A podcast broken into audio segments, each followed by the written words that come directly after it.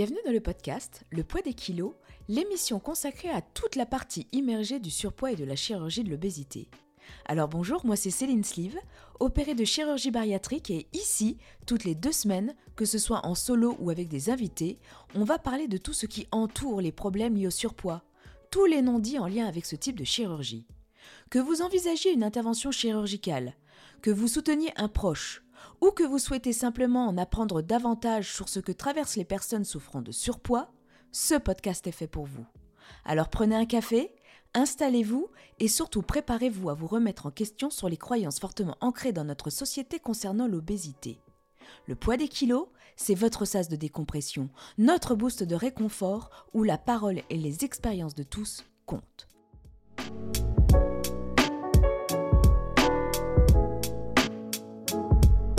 Alors, bienvenue à tous dans ce nouvel épisode du poids 10 kilos. Et aujourd'hui, épisode qui ne va pas être en solo. Car oui, j'ai la chance d'avoir un invité avec moi et pas n'importe lequel. Je vous en ai parlé il n'y a pas très longtemps, notamment dans le dernier épisode concernant les critiques de la chirurgie bariatrique. Donc, si vous n'avez pas écouté le dernier épisode du podcast, eh ben, j'ai qu'une seule chose à dire, filez l'écouter, car cet épisode fait suite à ce dernier.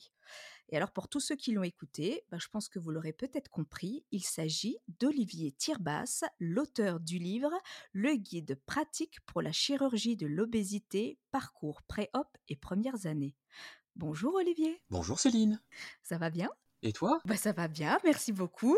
Tout d'abord, sache que je suis super ravie de te recevoir sur le podcast. Et moi aussi. Ça fait juste super plaisir. Figure-toi que tu as l'honneur d'être le premier invité qui va échanger ici avec moi. Eh bien, j'en suis vraiment ravie. Merci beaucoup. Pour vous remettre un petit peu dans le contexte, euh, pour vous expliquer un petit peu, Olivier, comment on s'est rencontrés, que vous puissiez comprendre, c'est toi, c'est ça, qui m'a contacté, il me semble, en 2022. Tu me reprends hein, si je dis des non, bêtises. Non, c'est hein. tout à fait ça. C'est tout à fait correct. Alors, tu m'as invité pour me demander l'autorisation d'apparaître dans ton livre que j'ai cité. Donc, c'est ça. Donc, si vous voulez voir où j'apparais, bah, va falloir le lire jusqu'au bout parce que je suis plutôt à la fin de ton livre. Oui. Si, si, si je me souviens bien. Et donc, euh, bah, le feeling est très vite bien passé hein, suite à nos premiers échanges. Je crois qu'on peut pas dire le contraire. Je confirme. On a tous les deux vu qu'on était assez passionnés de la chirurgie bariatrique. Tout à fait. Et puis, bah, faut savoir qu'on est tous les deux de grands bavards. Donc, à chaque fois qu'on s'est au téléphone, c'est dure bien en général une heure. Hein. Facile. C'est ça? Facile. On va essayer de tenir le format. Bon, je sais pas si on tiendra, mais je pense qu'on va être bien parti. Perso, je tenais vraiment à faire un épisode avec toi au départ, pas, pas seulement parce que je te trouve sympathique, hein, voilà, au-delà de la passion qu'on a au commun, il me semble aussi qu'on a la même vision sur ce type de chirurgie, et ça, euh, je pense que c'est important. Mmh Et en plus, tu as toi une manière d'expliquer, enfin moi je trouve, hein, perso, et de t'exprimer sur le sujet de façon plutôt claire. Ça a forcément été une évidence pour moi de faire un épisode sur le sujet avec toi. Alors on aurait pu en faire plein sur plein de sujets sur la chirurgie bariatrique. Mais bon, je me dis qu'il faut bien à un moment donné faire un thème précis, c'est pour ça que je t'invite aujourd'hui. Du coup, avant d'en arriver au cœur du sujet de cet épisode, je vais te laisser un petit peu te présenter. En quelques mots, ton parcours, pourquoi tu as eu l'envie d'écrire un livre sur la chirurgie bariatrique, etc. Je te laisse la parole. Alors, en quelques mots, je suis donc né au millénaire précédent. euh, la chirurgie bariatrique n'a pas du tout été une évidence pour moi. Et en fait, c'est plus parce que, donc c'est ce que je dis dans le livre, euh, j'ai vécu avec quelqu'un, enfin j'ai vécu. Euh, mon ancien patron euh, a été opéré d'une sleeve gastrectomie en 2015 et j'ai vu le succès foudroyant que ça avait pour lui. J'avoue honnêtement que j'aurais pas côtoyé quelqu'un qui aurait été opéré, j'y serais peut-être pas allé. Mais quand j'ai vu le succès que ça avait, j'ai décidé de passer de pas.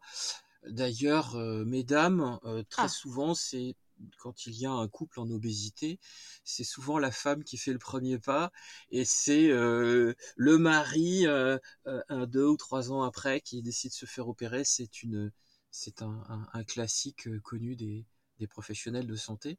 Euh, je ferme l'aparté. Et donc, bah, j'ai, j'ai pu voir effectivement l'impact que ça a eu pour lui. J'ai aussi très très vite constaté la solitude de beaucoup de patients, l'importance énorme des informations qu'il faut euh, ingurgiter et qu'il faut euh, maîtriser, euh, les questions qu'on peut se, qu'on peut se poser avant une chirurgie bariatrique.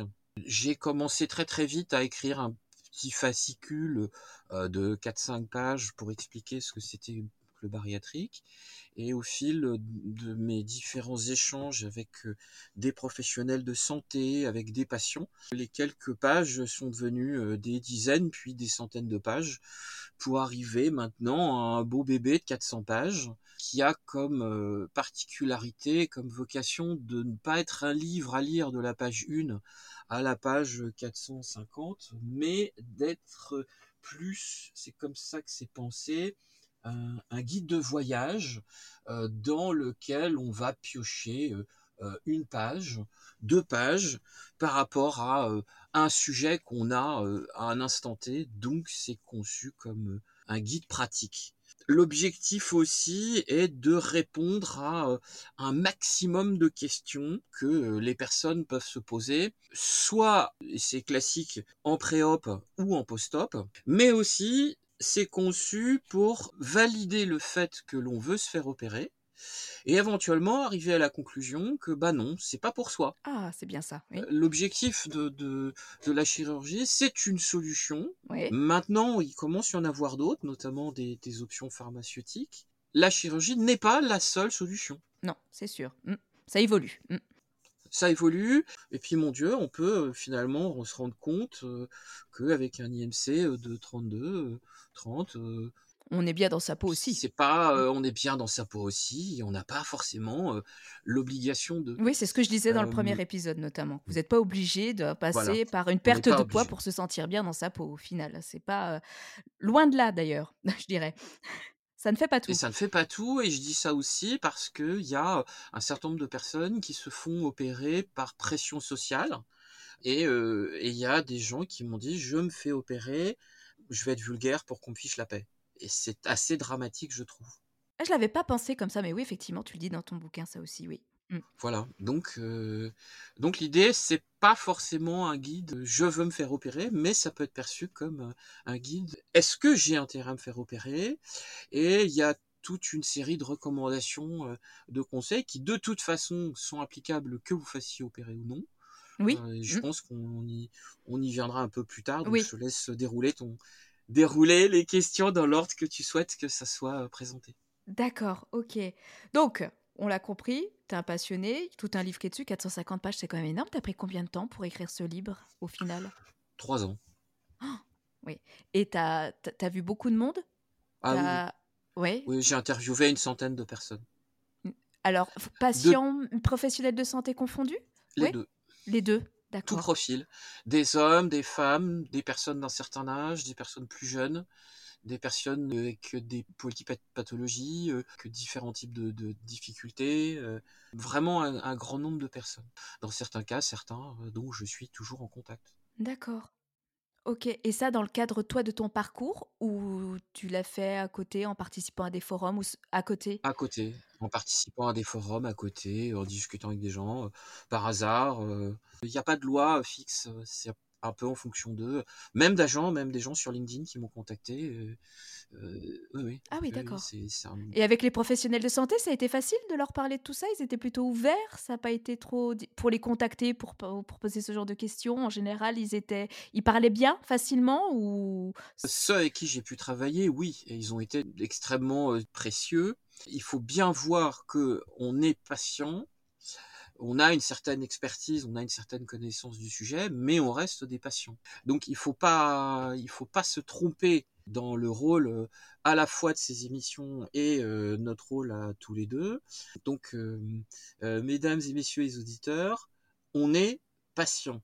Dans votre cas de figure, tournez-vous systématiquement vers vos professionnels de santé pour une mise en situation concrète dans votre cas précis. Ah Mais ça aussi, dans le cours de l'émission, on va revenir parce que c'est un sujet complexe.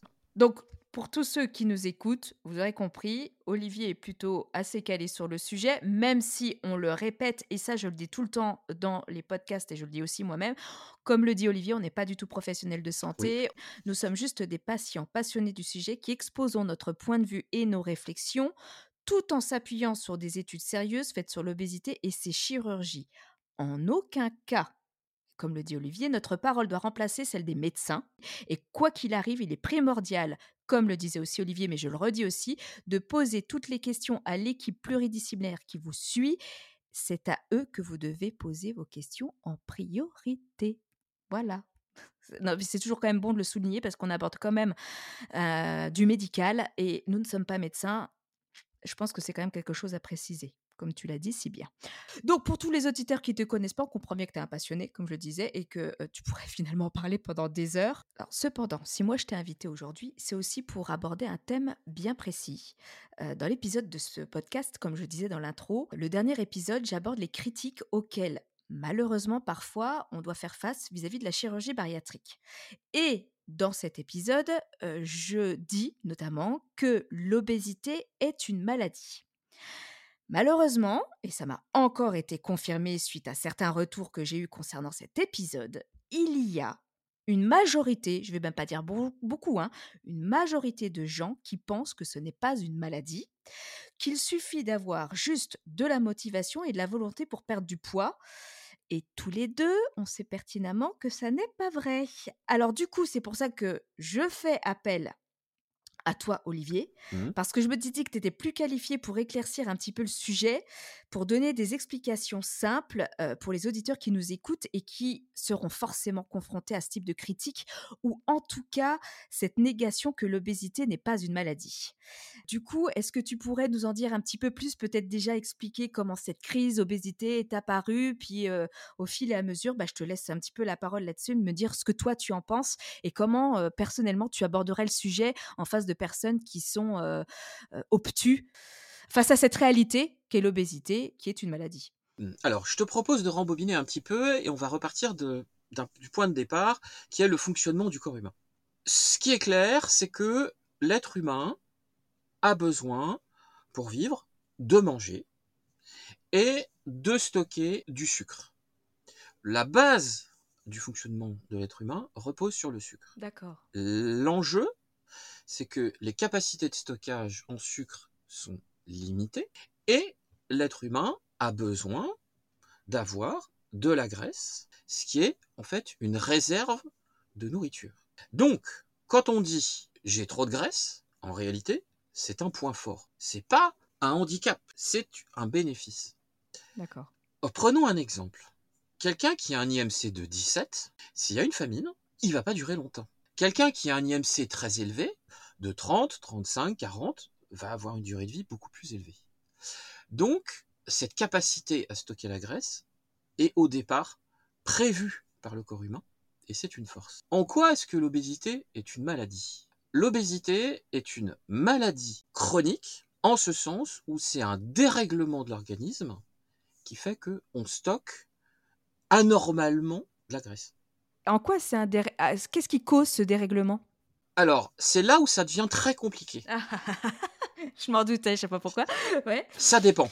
Et là, les plus anciens vont me répondre, ça dépend, ça dépasse. ça dépend. En réalité, l'obésité est une maladie chronique multifactorielle. Il y a de nombreuses causes à l'obésité qui dépendent de chaque individu.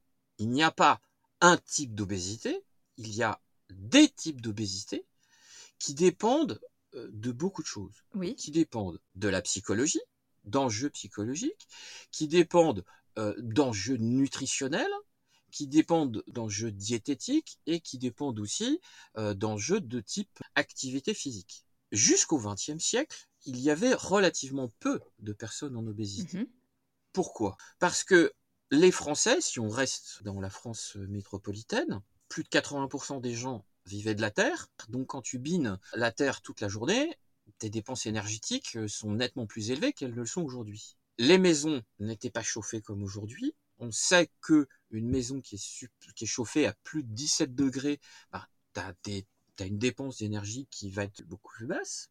Ah mince on sait, eh ben tiens, et euh, euh, pour le cas de la majorité des Français avant le 19e siècle, euh, il fait à peu près la température dans ta maison que ce qu'il fait à l'extérieur. Donc quand dans certains hivers il fait moins 5, moins 10, ben, il fait moins 5, moins 10 dans ta maison. Donc tes consommations d'énergie, elles sont colossales. Oui, bah oui, c'est sûr. Autre point, on sait aujourd'hui que l'ultra transformé, et ça c'est des études qui commencent à le, à le montrer, que l'ultra-transformation des aliments a un impact particulièrement négatif sur l'obésité. Bref, il y a une multitude de causes qui provoquent l'obésité. Si tu veux, je peux, je peux te permettre de, de te couper pour euh, ce que les gens se rendent compte, parce que moi j'ai listé Tous les facteurs à prendre en considération dans cette maladie. Et donc, euh, quand on les cite comme ça, les uns après les autres, tu te dis, ah ouais, d'accord, ok. Donc là, on n'est pas juste sur une question de, euh, il faut réduire son alimentation ou bouger plus. Alors, les prédispositions génétiques. L'épigénétique, qui est la modification des gènes induite par l'environnement, ça tu vas peut-être m'en parler après. Les maladies métaboliques, euh, je sais pas, l'hypothyroïdie, l'apnée du sommeil, euh, la- le diabète. La sédentarité. Certains médicaments ou Oui. traitements, anxiolytiques, antidépresseurs, traitements contraceptifs, les addictions comme l'alcool, etc. Oui. Certaines drogues, la perturbation du sommeil. Le- on sait que le manque et la mauvaise qualité de sommeil perturbent hein, au Mhm. niveau de l'organisme et augmentent l'appétit et le stress. Les troubles du comportement aliment- alimentaire, les TCA, hyperphagie, boulimie, etc. Les régimes restrictifs, toute l'histoire Mhm. de vie qu'on a aussi par rapport à ces régimes qui fait qu'on on arrive à faire un métabolisme qui devient plus lent. Les troubles psychologiques, la mauvaise gestion, je sais pas, du stress et des émotions, les troubles anxieux et, dépressifs, et dépressifs, pardon, euh, les traumatismes, la Mhm. situation économique, euh, l'impact sur l'accès à une alimentation saine et diversifiée, on l'a compris, le travail, les postes sédentaires, le stress, euh, les rythmes différés aussi, que ça peut induire, Mhm. et les cycles hormonaux chez la femme. Donc effectivement, quand tu listes tout ça, tu te dis, euh, oui, d'accord, non, là on n'est pas juste sur euh, manger moins, bouger plus, quoi. Oui, tu as fait une bonne synthèse. Ça fait, t'as fait, euh, c'est non, mais c'est ça, mais c'est vrai que quand on les met bout à bout, on se rend pas compte, mais on se dit, ouais, euh, enfin voilà, c'est compliqué du coup, euh, d'une personne à l'autre. C'est ce que je veux aussi dire. C'est quand les gens se comparent, on, on a tous une vie qui est complètement différente, Mm. et ça, c'est vraiment à prendre en considération des traumas hein, psychologiques. Enfin bon, tu peux pas traiter l'obésité de la même manière euh, chez une personne ou chez une autre. Oui, alors beaucoup de choses, beaucoup de choses. Alors le, le, le grand classique, c'est avec un peu de volonté et en arrêtant de manger, tu vas pouvoir euh, maigrir. La réponse est non, Euh, juste non. On ne traite pas une maladie avec la volonté. Moi, ce que je recommande aux gens quand on leur, quand on rentre dans cette attitude-là, on répète, l'obésité est une maladie, maladie chronique du métabolisme. Ça veut dire quoi? Chronique, Chronique qui revient, oui voilà. Chronique, non, chronique, ça veut dire que à partir d'un certain seuil d'obésité, on ne guérira pas de l'obésité. Ah, d'accord. Là, il y a, Et il y a ça, une différence. c'est- Oui, C'est une partie, c'est une partie que beaucoup de beaucoup de personnes ne sont pas prêtes à entendre. Il est fondamental d'intégrer le fait que la chronicité de la maladie fait que on n'en sortira pas. On n'en sortira pas. c'est di- c'est- c'est difficile à C'est entendre. difficile à entendre, mais c'est comme ça. Alors, on se calme, on respire un bon coup, c'est pas grave. On vit avec. On vit avec. Mais la question, c'est d'utiliser les bonnes armes pour lutter contre. Et les armes, elles commencent à être connues. Et la HAS, les différents types d'organismes, La haute autorité de santé, je précise. merci, ont fixé effectivement, ont donné un certain cap. Mhm. Alors, pour bien poser les choses. Donc, maladie, maladie, ça veut dire que c'est pas une question de volonté. On n'est fait pas exprès d'être malade. Mais en quoi, en quoi l'obésité est une maladie du coup? Alors, Euh, Peux-tu expliquer en quoi l'obésité est une maladie? Alors, non, je ne t'expliquerai pas en quoi l'obésité est une maladie parce que je suis incapable de te l'expliquer. Merci Olivier, au revoir. non, je raccroche. Merci Céline, à bientôt. Euh, en revanche, en revanche, je sais te dire que, euh, et ça tout le monde peut le retrouver, Mhm. en 1997, l'OMS, l'Organisme mondial de la santé, a donné comme information, a validé le fait que l'obésité est une maladie chronique. Donc, ce qui est important pour les gens qui nous écoutent et qui se trouvent confrontés à, on va dire, un environnement pas toujours bienveillant. On, on y reviendra. Dans, dans le cas d'un environnement bienveillant, il est très important de bien avoir, et c'est facile à retrouver, retrouver ces- cette information-là, qui dit l'obésité est une maladie chronique du métabolisme qui a été définie comme telle par l'OMS en 1997. Je parle de mémoire. Mhm. Et donc ça, c'est pour moi le socle de ce qui est important de comprendre. Mhm. Et donc une fois qu'on a, on a acquis le fait que c'est une maladie, on peut commencer à construire, on peut commencer à se dire que oui, effectivement, la volonté, ça marchera pas. Les régimes restrictifs ne fonctionnent pas. L'ANSES, euh, l'Agence nationale de la sécurité sanitaire alimentaire, a démontré dans son rapport de 2010, c'est facile à trouver, la dangerosité des régimes restrictifs. Je cite, ce travail a permis de mettre en évidence, sur la base de la littérature scientifique, donc on ne parle pas d'une idée, hein, ce sont des faits scientifiques vérifiés, des risques cliniques, biologiques, comportementaux ou psychologiques liés à la pratique des régimes amaigrissants. C'est clair? Oui, c'est clair. L'obésité est une maladie chronique et les régimes ne font qu'aggraver le problème. Je vais expliquer tout de suite pourquoi. Ce que les médecins m'ont expliqué. L'être humain a plusieurs types de graisse. La graisse abdominale, la graisse viscérale, celle qui entoure les, organes, et on va prendre une troisième type de masse, on va pas tout détailler, qui sont les muscles. À ton avis, quand tu fais un régime restrictif, qu'est-ce qu'on commence à perdre? Les muscles, bien sûr. Gagner. Ah. Donc, plus tu fais des régimes. Je suis bon élève. N'est-ce pas? Euh, J'espère que les auditeurs auront trouvé. Euh, plus tu fais des régimes, et plus ta masse musculaire diminue. Ce qui donne une situation absolument épouvantable de personnes euh, qui ont fait une vie de régime et qui se retrouvent avec une masse musculaire absolument dramatiquement basse. D'accord. Et comme on sait que ce qui consomme le plus d'énergie, c'est le muscle, ça aide pas c'est de plus en plus difficile. C'est de plus en plus difficile de, de perdre. C'est à moins en moins de muscles pour, euh, pour faire cette perte, pour, pour, euh, ah, initier cette perte-là. Alors, donc on respire un bon coup. Qu'est-ce qu'on peut faire? Alors, on sait maintenant que euh, l'aspect génétique, c'est ce que tu disais tout à l'heure, a un rôle très important dans l'obésité. Ça, c'est acquis. Mais il y a une deuxième chose qu'on ne, ne sait beaucoup moins, c'est l'importance psychologique dans l'obésité. Certains professionnels de santé sont pas loin de penser que le psychologique est probablement l'aspect le plus important dans l'obésité avant même l'aspect nutritionnel. Je vais vous donner un peu euh, ce que j'ai compris, euh, ce qu'on m'a dit, des faits et des opinions. Les faits. On a démontré par exemple maintenant que les traumas d'une mère pendant la gestation ont un impact sur l'obésité de l'enfant. Ah la vache, d'accord. Eh oui.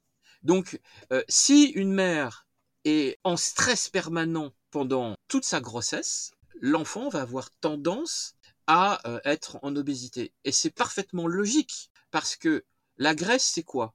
C'est une question de survie, c'est une, capacité de survivre. Une personne qui a un IMC euh, de, de 20, elle peut tenir 30 jours sans manger. Le record d'une personne, il faut pas le faire, hein, c'est pas une bonne idée.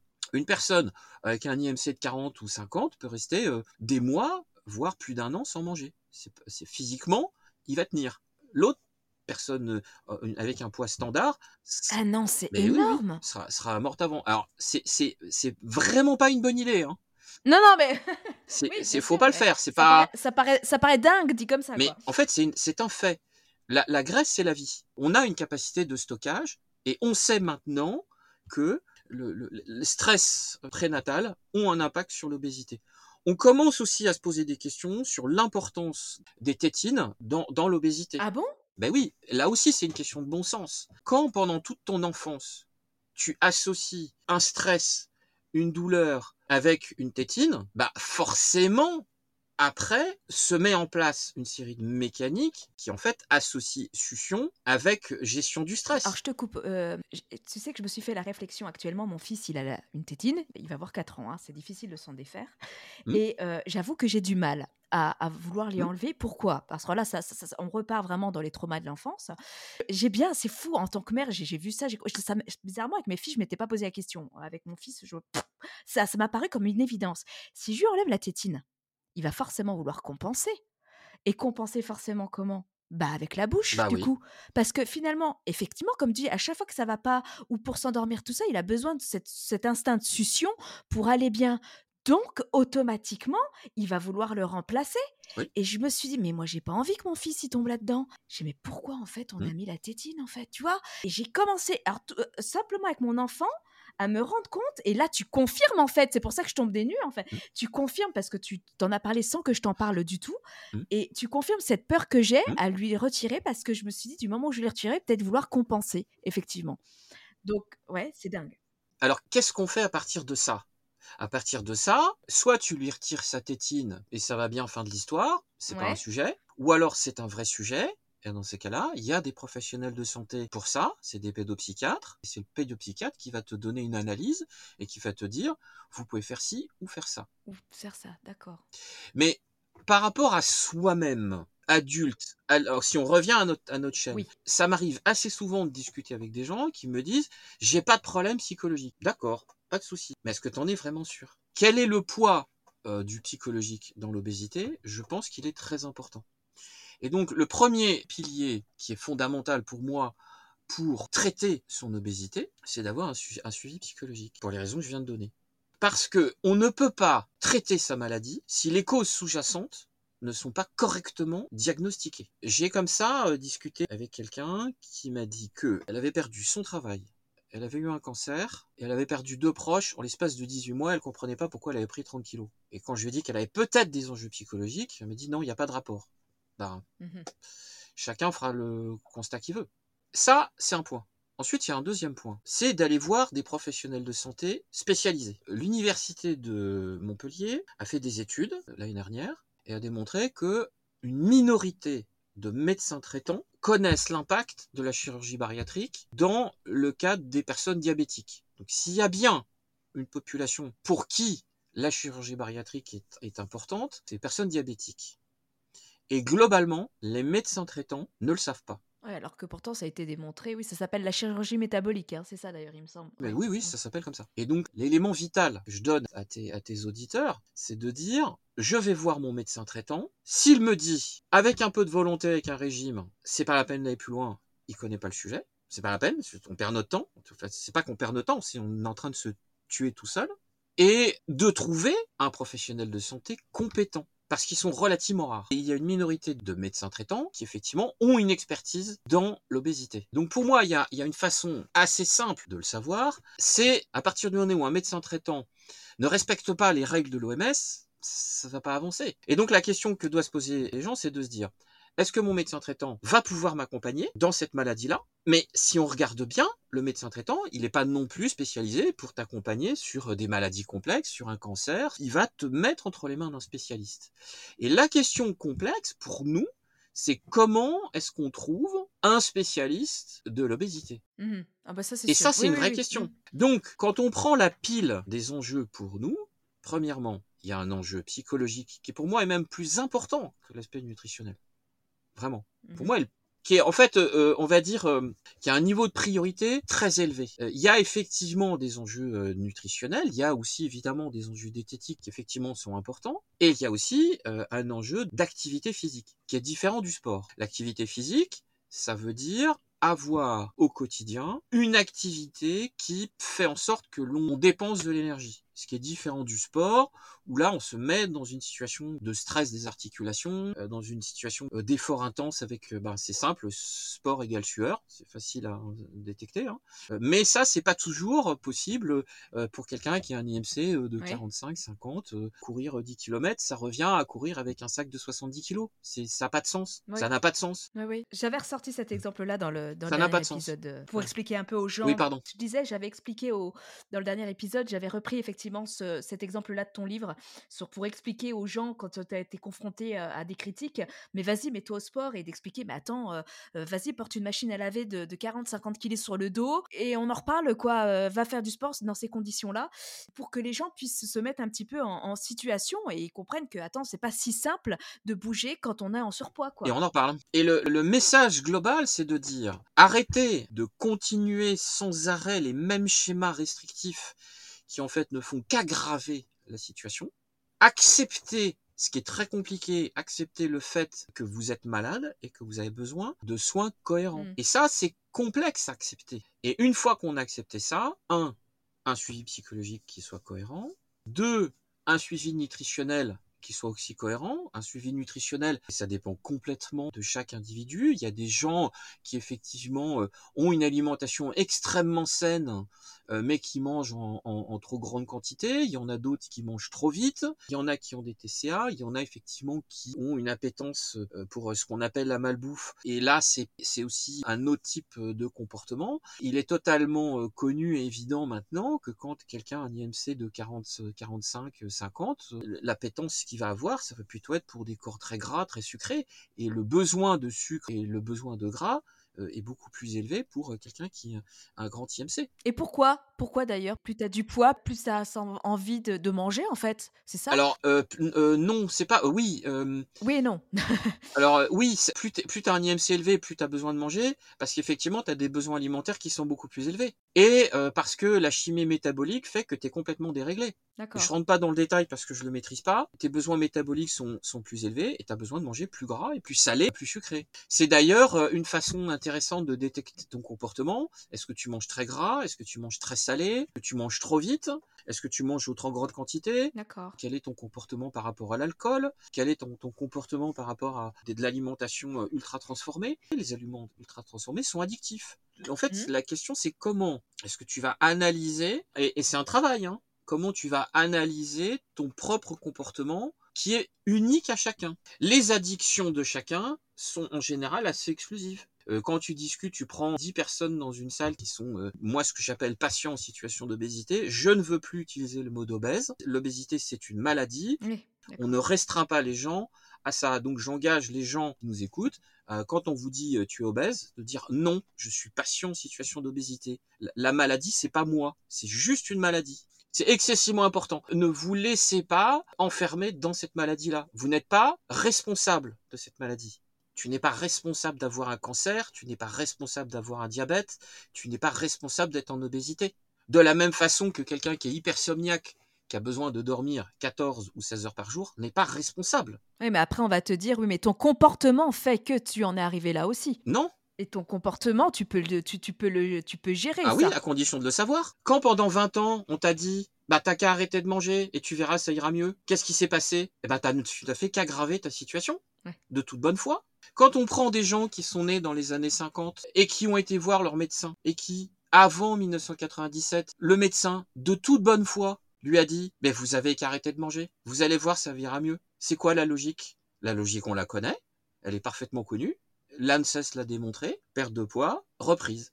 Reprise en général plus élevée que la perte de poids. Il faut peut-être qu'on explique pourquoi perte de poids égale reprise. Ce serait intéressant que tu le dises avec tes mots. Ah, on va me dire, alors c'est assez compliqué en fait, c'est une question métabolique qui met en jeu deux hormones qui sont la grénine et la leptine. Et les différentes études ont démontré que de toute façon, les taux hormonaux que tu as de gréline et de leptine sont en général... Qui sont euh, les hormones responsables de la faim et de la satiété, je précise. De la faim et de la satiété, tout à fait. Euh, et effectivement, bah, vont être toujours déréglés. Donc, tu as toujours faim. Et on rappellera que le mot faim, en grec, c'est le même mot que le mot douleur. Hein. L'être humain n'est pas programmé pour vivre en ayant toujours faim. C'est pas un comportement normal. De la même façon qu'il n'est pas normal d'avoir toujours sommeil. C'est pas normal. Donc les gens qui sont en surpoids ont plus faim, ont plus cette sensation de faim que finalement les gens qui n'y sont pas. Et c'est ça en fait la compréhension qu'il y a entre les deux. Alors ça, ça dépend des comportements. Si par exemple tu as un comportement, tu as un trouble du comportement d'hyperphagie, c'est pas une question d'alimentation, c'est une question purement comportementale. Oui. Donc ça dépend, ça dépend totalement des personnes. Oui, oui, là on est. Ouais. Mmh Encore une fois, ça montre la complexité du truc, quoi. Et moi, le conseil que je donne aux gens, c'est armez-vous, armez-vous sur la maladie. Comprenez votre maladie. Référez-vous aux textes médicaux. Il y a maintenant, j'ai donné deux pistes, on pourra donner les liens si tu veux après, il y a deux pistes qui sont connues. Ne vous laissez pas enfermer dans « Ah bah avec un peu de volonté, tu vas t'en sortir ». Non, ça marche pas comme ça. Oui, oui, oui.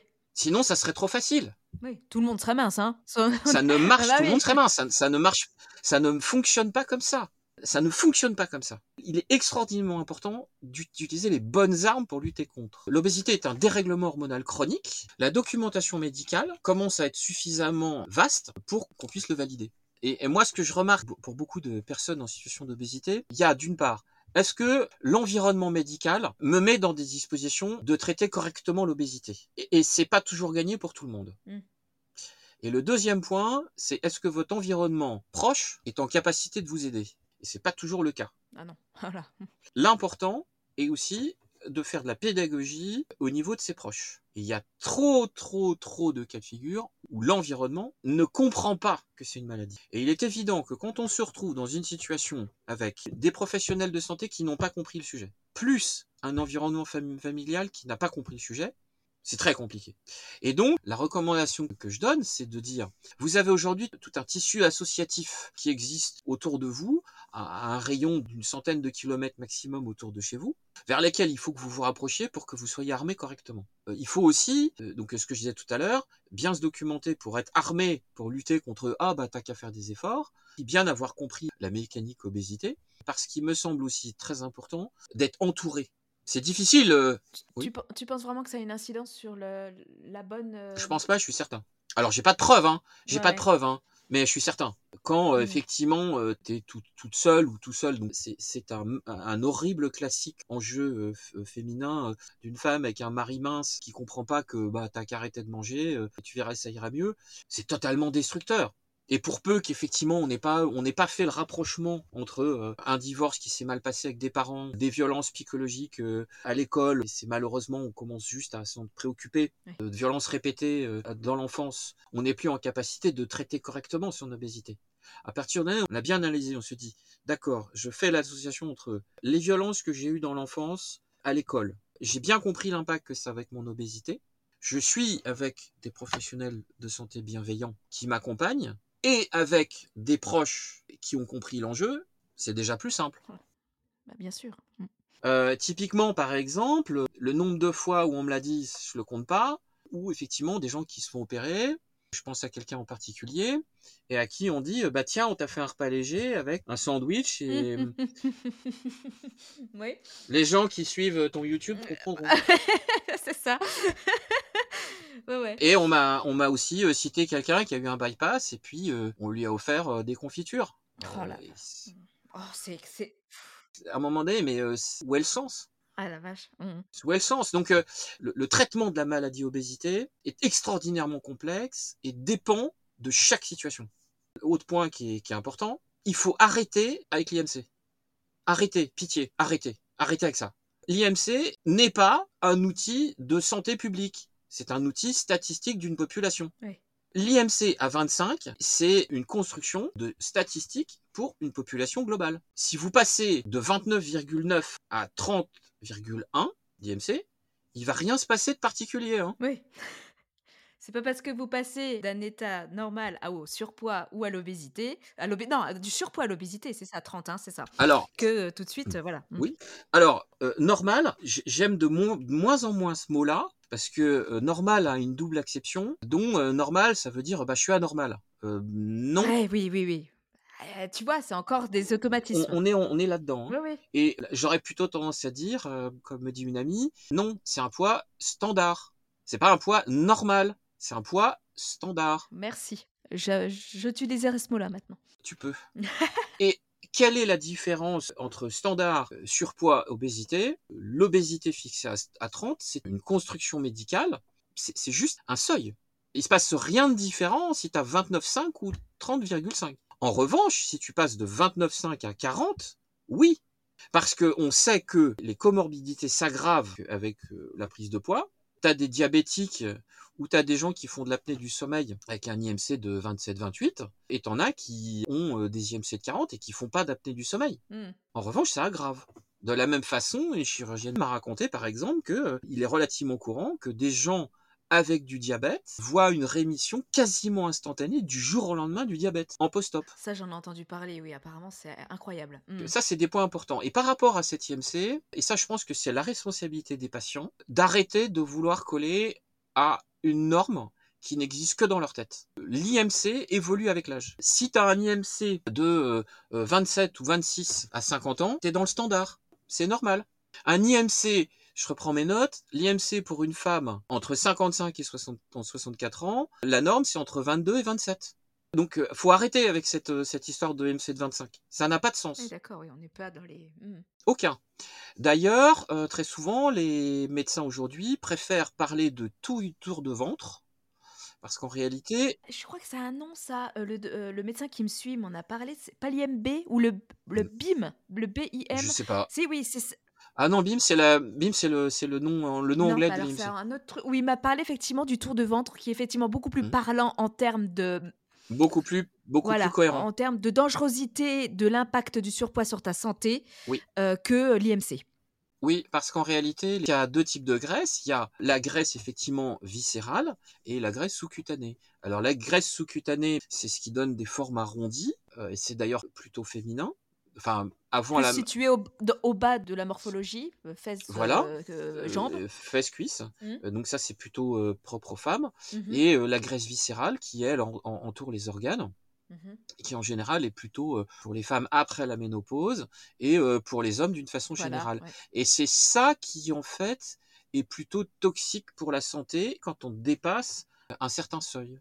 Et tu peux parfaitement vivre très bien avec un IMC de 30. Un champion du monde de boxe, il a un IMC de 30. Ça, oui, mais parce qu'il a une masse musculaire aussi beaucoup plus développée. Et on sait bien que le muscle est plus lourd que la graisse. En revanche, effectivement, bah, quand tu mesures ton taille, ta taille de ton ventre, ça a un impact. Et d'ailleurs, ça, ça me fait euh, dire aussi, arrêtez de vous peser. Arrêtez. Parce que, en fait, ça n'a absolument aucun sens.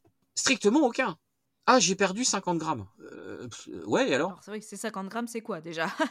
Et, où? Ça n'a pas de sens. Et si en plus de ça, tu perds du poids, enfin tu perds le muscle, ça n'a pas, de- ça a pas de sens. Quand on, on remet les choses dans, dans les perspectives, le diamètre de ton ventre, il va pas évoluer du jour au lendemain. Donc euh, il est nettement plus préférable de se placer sur le temps long, d'utiliser une balance à impédance mètre qui va te différencier masse grasse sous-cutanée, euh, masse grasse abdominale et musculaire.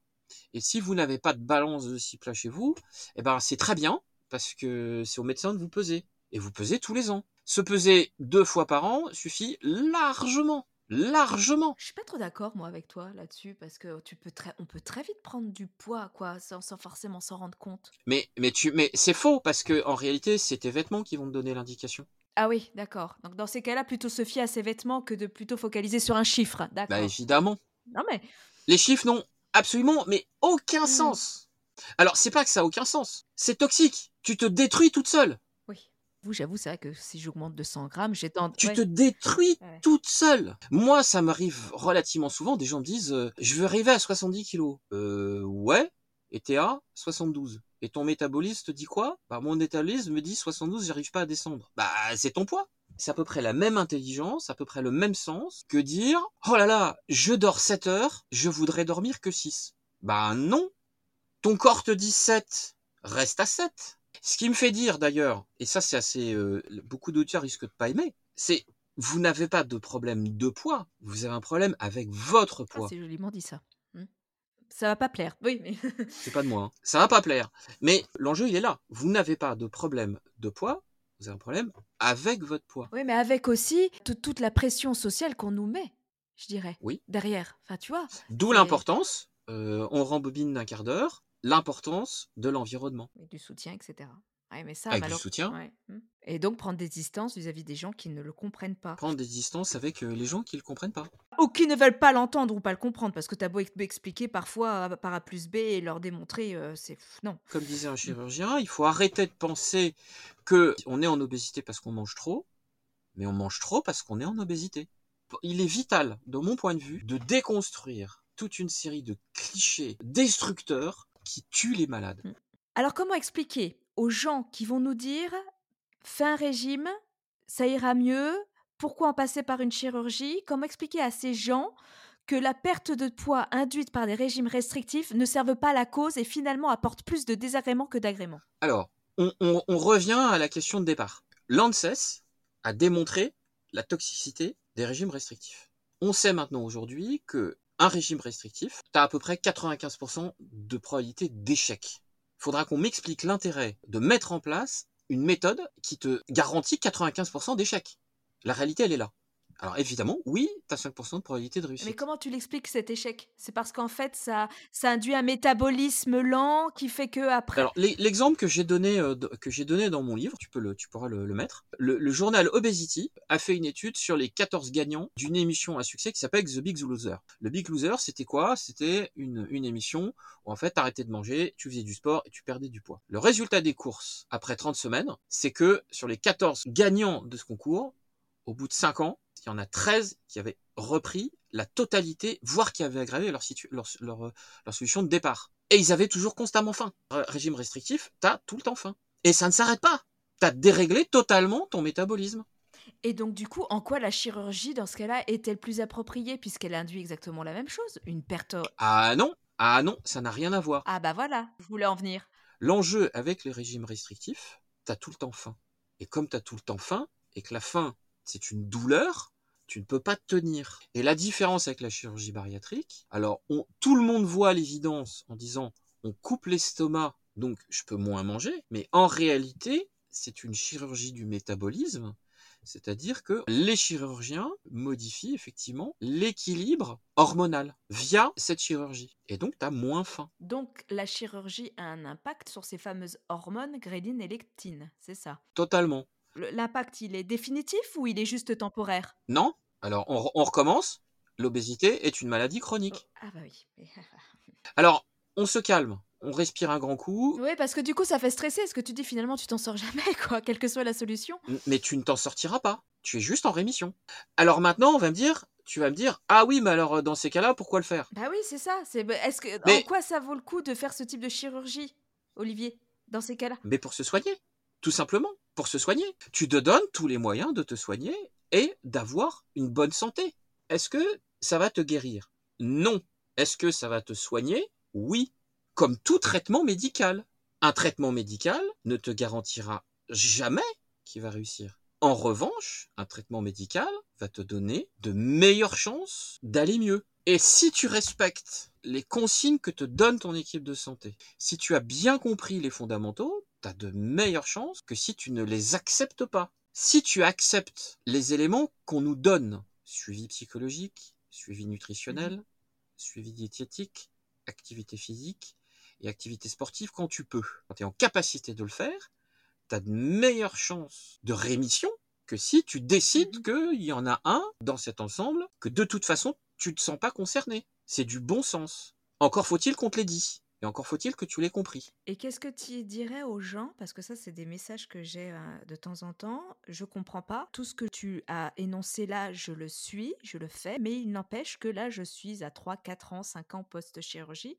Et j'ai beau maintenir toutes ces bonnes habitudes, mon poids remonte. Est-ce que du coup c'est un échec? Non, c'est pas un échec. Ton poids remonte. Oui, c'est normal. C'est une maladie chronique. C'est totalement normal. Est-ce qu'il va remonter au même stade qu'avant la chirurgie bariatrique? Ça, c'est rare. Donc du coup, c'est quand même bénéfique de la faire. Évidemment. finalement, c'est rare de remonter au-dessus du poids auquel on était avant de faire cette chirurgie. Oui. Il y, a des gens qui reprennent, on est complètement d'accord, je ne dis pas le problème, je ne dis pas le contraire, pardon, mais en général, parce que les gens me disent, mais j'ai ça échec, j'ai repris du poids. Oui, mais t'as pas repris tout ton poids. Et finalement, si t'avais pas fait cette chirurgie, mais t'en serais où maintenant, quoi? Et c'est comme ça finalement qu'il faut le voir et pas dire j'étais à ce poids-là. C'est comme ça qu'il faut le voir. De toute façon, les Suédois ont fait une étude pendant 30 ans sur l'évolution du poids en chirurgie bariatrique.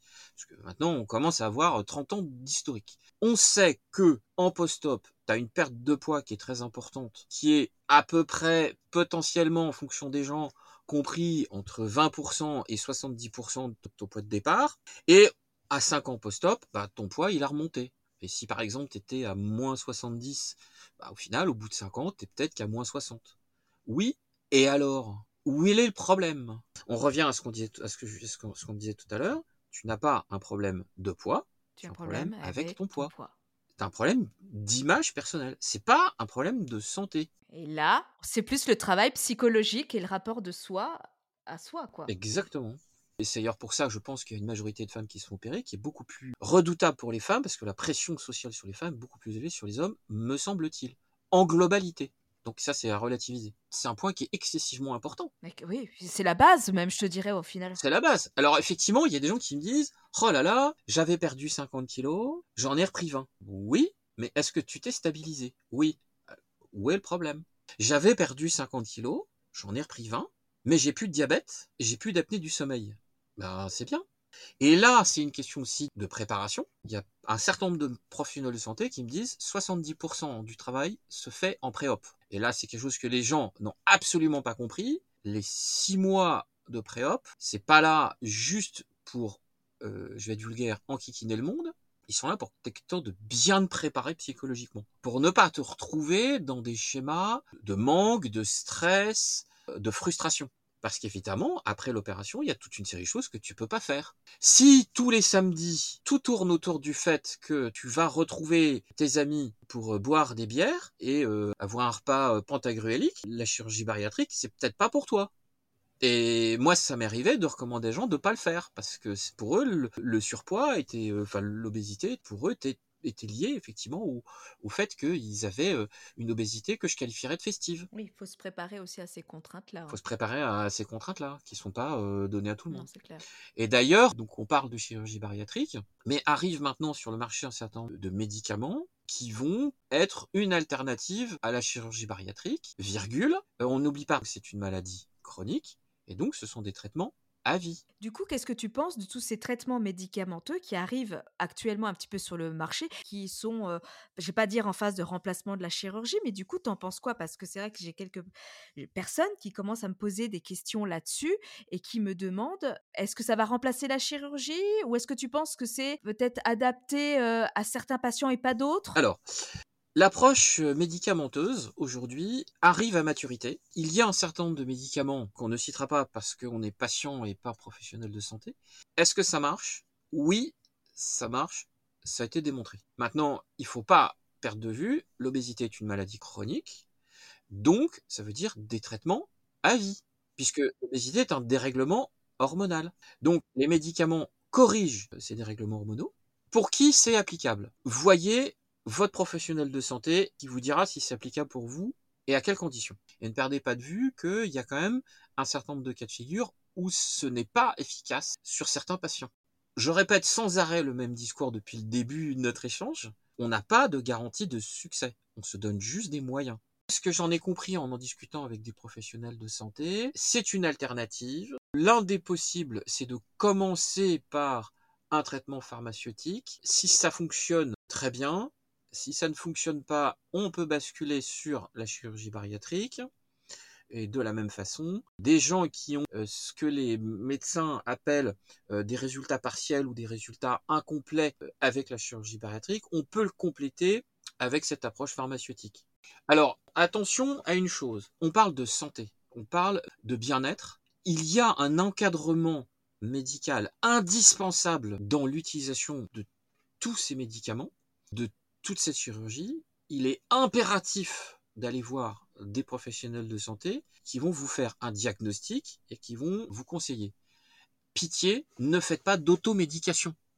Ne considérez pas que sous prétexte qu'on vous a dit qu'il y a des médicaments, de vous les faire prescrire hors cadre médical de professionnels habilités spécialisés dans l'obésité.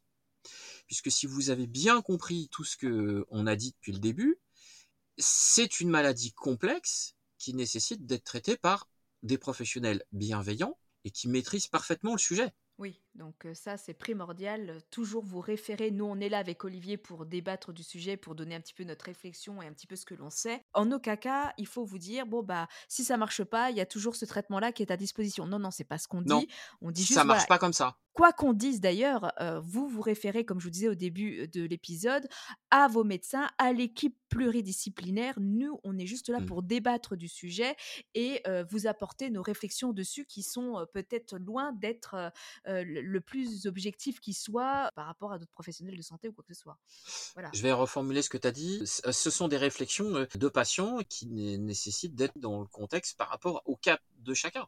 On rappellera que tout le monde n'a pas forcément accès à la chirurgie bariatrique pour des raisons X, Y. Oui. Tout le monde n'a pas forcément accès à, à la pharmacopée euh, pour des raisons aussi qui dépendent de chacun. Et de toute façon, aujourd'hui, ces traitements ne sont pas encore remboursés par la sécurité sociale. Donc on parle de quelque chose qui va arriver dans le futur Oui, et qui est extrêmement prometteur. ça évolue. Ça évolue très vite. oui. Mm. Ça évolue très très vite. Ça me rappelle quand on s'était vu au mois de mars, tu sais qu'il y avait le professeur Tougnan là qui disait que la chirurgie bariatrique dans 50 ans sera complètement obsolète et que finalement ce sera remplacé par, par des médicaments. C'est la première Oui, fois, c'est à ce oui. moment-là, l'année dernière, c'est la première fois que j'ai entendu parler de la fameuse pharmacopée pour traiter euh, l'obésité. Il n'y a pas de traitement miracle. Il y a juste des moyens qu'on se donne, non pas pour guérir, parce qu'on ne Mm. guérira pas, mais pour vivre avec notre maladie. C'est ça l'enjeu. Comment je vais vivre avec ma maladie au quotidien? La prise de poids, malheureusement, c'est difficile de lutter contre. Et de toute façon, on a tous des enjeux. Donc, tu parlais en début d'émission de sommeil, de stress. Alors, il y a des choses sur lesquelles on peut agir. On peut effectivement agir sur le fait d'avoir une alimentation équilibrée. On peut agir sur éventuellement avoir un sommeil régulier. le stress, mon Dieu, bah, je pense pas qu'on puisse agir contre. Donc, effectivement, si tu as un IMC de X à 20 ans et que tu es effectivement des gens d'obésité à 20 ans, bah, mon Dieu, à 50, c'est pas tellement étonnant si ton IMC va augmenter. Mais j'ai l'impression que c'est d'abord et avant tout une question de contrôle et d'acceptation. Mmh. Il est nettement plus facile de vivre avec cette maladie à partir où on est, on n'est pas obnubilé par son poids. Mmh. Demandez-vous à chaque fois deux choses. Un, comment fait un petit enfant? Il a faim, il mange. Ah il a plus faim, il mange plus. C'est aussi simple que ça. Mmh. Mais pour nous, c'est compliqué. On a un rapport à l'alimentation qui, quand on grandit, est complètement biaisé. Quoi. Complètement biaisé. Le nombre de fois où je vois des gens qui me disent euh, je pèse mes aliments, euh, ben non. Un enfant pèse pas ses aliments. Un enfant, il a faim, il mange. S'il a plus faim, il mange plus. Mais même pour la chirurgie, hein, j'ai beaucoup de gens qui me disent euh, je continue de peser tout ça. mais on m'a toujours dit non, non, ben, non. Il faut pas le faire. Enfin, je pense que c'est toxique. Il faut retrouver vos sensations alimentaires que vous avez perdues et qui sont censées être complètement innées chez vous. C'est instinctif, ça doit être naturel. Il faut retrouver ces sensations-là, écouter votre corps. C'est lui qui va vous dire quand vous avez plus faim et quand vous avez faim. Et il faut respecter ça, même si c'est pas l'heure, même s'il faut laisser dans votre assiette, même si ah bah tiens je voulais manger plus. Et bah voilà, il faut respecter ces sensations. Il faut respecter ça. Et le, le, le, la quantité n'a pas de sens. Tu, tu mangeras jamais deux, deux fois euh, la même quantité. Euh, pour peu, pour peu que tu aies un, stress, pas de stress, euh, sommeil, le temps, ça n'a pas de sens. Et la deuxième chose que je recommande aussi, c'est, et ça c'est plus par rapport à, à, l'entourage, soit proche, soit l'entourage médical, c'est de vous dire, est-ce que c'est quelque chose qu'on dirait à quelqu'un qui a une autre maladie et de, de faire glisser le comportement et ça c'est assez ça c'est quelque chose qui est facile à détecter euh, avec un peu de volonté, euh, tu vas t'en sortir. Euh, diabète. Ah, avec un peu de volonté, tu pourras t'en sortir. On dirait ça un diabétique? Bah non. C'est vrai. Avec un peu de volonté, tu peux guérir de ta myopie. bah non. Je mets des lunettes. Ça, bah oui. C'est ce, ce changement mental qu'il faut effectuer. C'est une maladie chronique, métabolique, qui doit être traitée par les bons moyens et arrêtez d'utiliser les mauvais moyens. Non, les régimes, ça ne marche pas. Non, vous n'êtes pas guéri. Oui, il est probable que vous repreniez du poids. Quel avantage du coup maintenant à, malgré tout euh, en passer par une chirurgie pour ceux qui vont se faire opérer? Alors, pourquoi se faire opérer? Bah, Tout simplement parce que ça marche. Parce que c'est la façon la plus efficace de traiter le sujet. Tout simplement. Et que le taux de succès est absolument euh, colossal par rapport aux autres méthodes le succès de votre chirurgie bariatrique passe par une compréhension des enjeux, un accompagnement, la mise en place des bons moyens, une bonne préparation, et à partir de ce moment-là, faites confiance, laissez-vous faire. Moi, la conclusion, c'est de dire, il y a une grande différence entre laisser faire et laisser aller. Laisser faire, c'est retrouver les mécaniques telles qu'on l'avait dans l'enfance, avant que, avant que tout ce qui peut arriver euh, est arrivé à chacun c'est absolument hallucinant le nombre de personnes qui se mettent toutes seules des contraintes qui n'ont aucun sens. Donc, jetez aux orties toutes les contraintes qui n'ont pas de sens. Vous avez envie de manger? Mangez. Mais d'un autre côté, quand vous avez plus faim, arrêtez de manger. Faites de l'activité physique. Mmh. Comprenez les mécaniques qui vous ont conduit à cette, cette situation-là et acceptez malheureusement les choses telles qu'elles le sont. Et vous allez voir, ça va aller mieux et arrêtez la dictature de l'IMC. Ça n'a pas de, ça n'a pas de sens. Acceptez-vous tel que vous êtes et non pas l'image que vous voudriez donner, euh, qui, qui, en plus de ça, n'ont pas forcément beaucoup de sens. Ou qui ne vous correspond pas d'ailleurs. Et faut qui vous ne correspond pas. Le, nombre de personnes qui me disent oh là là là, euh, qu'est-ce que je suis moche sur la photo, oh là là, regarde, ça se voit que j'ai 10 kilos de trop. Bah non. Et enfin, Alex Limite, t'as 10 kilos de trop. Oui, et alors? 10 kilos de trop par rapport à quoi? Par rapport à une photo qui a été euh, abondamment modifiée? C'est ça votre référence? C'est criant de sens ce que tu dis. Voilà. Et vous laissez pas, pitié, vous laissez pas marcher dessus. N'acceptez pas qu'on vous insulte, qu'on vous humilie. N'acceptez pas.